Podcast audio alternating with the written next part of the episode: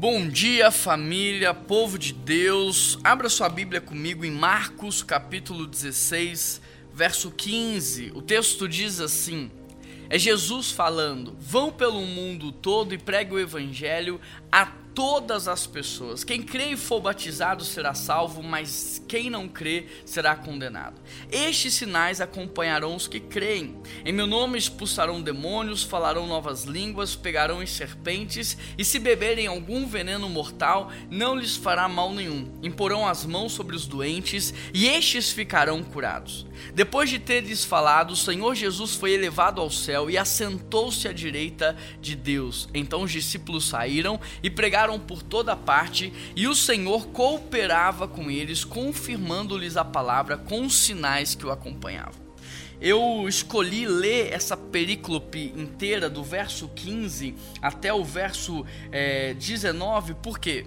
Porque muitas pessoas se apegam ao verso 16 que diz assim: que essas pessoas elas expulsarão demônios, elas terão poder, autoridade, habilidade de aprender novos idiomas, elas vão pegar nas serpentes e elas não serão é, envenenadas, elas vão beber veneno mortal, mas isso isso não lhe fará mal. E as pessoas pegam muito nesse texto que diz: olha, vão pôr as mãos sobre os doentes e eles vão ficar curados. E as pessoas querem viver isso aqui.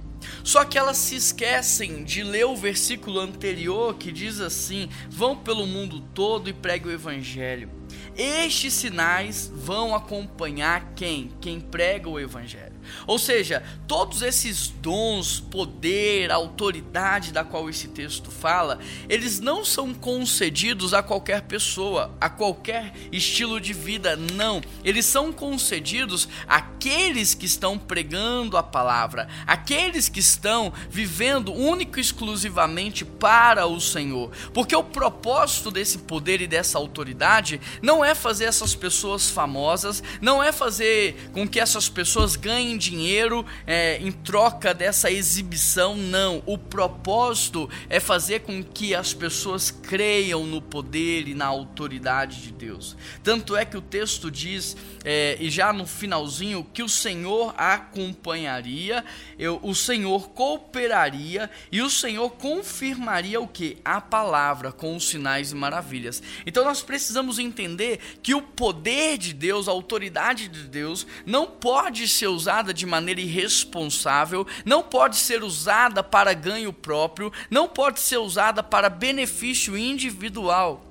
tudo que Deus nos dá, desde o fôlego da vida, desde os dons, desde os talentos, habilidades, tudo isso deve ser usado com um único objetivo: levar as pessoas a conhecerem a Deus. E aqui cabe uma reflexão. Hoje você tem usado tudo que Deus te deu para o seu próprio benefício ou para o reino de Deus? Se você tem dons, talentos, habilidade, se você está vivo, se você tem saúde, se você tem tempo, você está usando para quê?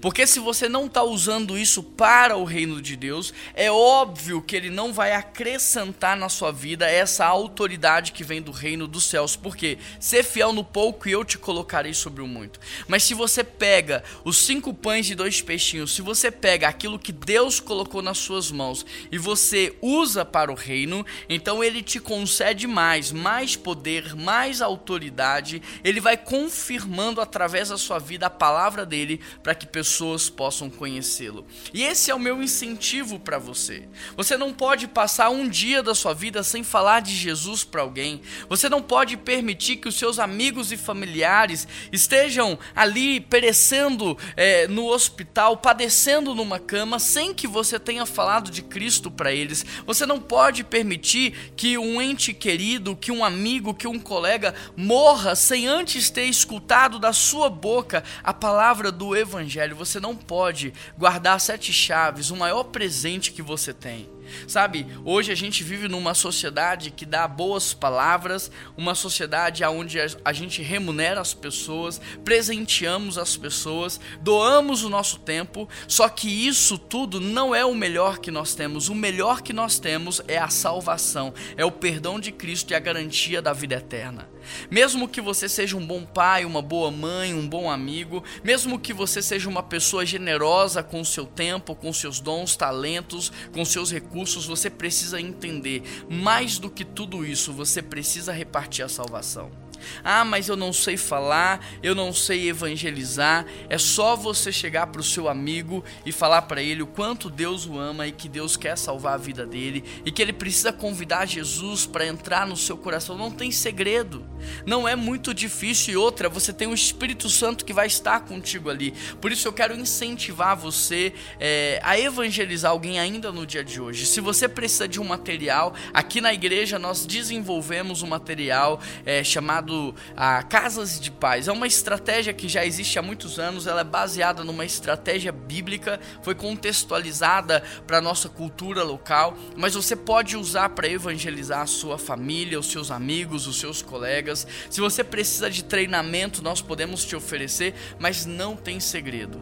Convide essa pessoa para sua casa, para um lugar confortável e fale para ela do amor de Deus. Amém? Vamos orar por essas pessoas? Quem são as pessoas que o Espírito Santo Santo está trazendo à sua mente. Quais são os nomes que você precisa colocar em oração? Querido Deus e eterno Pai, nós queremos apresentar ao Senhor todas essas pessoas que estão sendo citadas em orações, ó Pai. O Senhor conhece cada uma delas, por isso eu peço ao Senhor que vá com teu Espírito Santo e que o Senhor possa bater a porta desse coração, pedindo a essa pessoa a liberdade de entrar e fazer morada. Deus leva a salvação, Deus leva a vida eterna, Deus leva o teu perdão, leva o teu arrependimento e dá para essa pessoa a oportunidade de viver, não só aqui, mas principalmente no céu, a melhor vida de todas. Que ela possa receber o Senhor no coração dela. Usa as nossas vidas para pregar o Evangelho. E em nome de Jesus que nós oramos. Amém.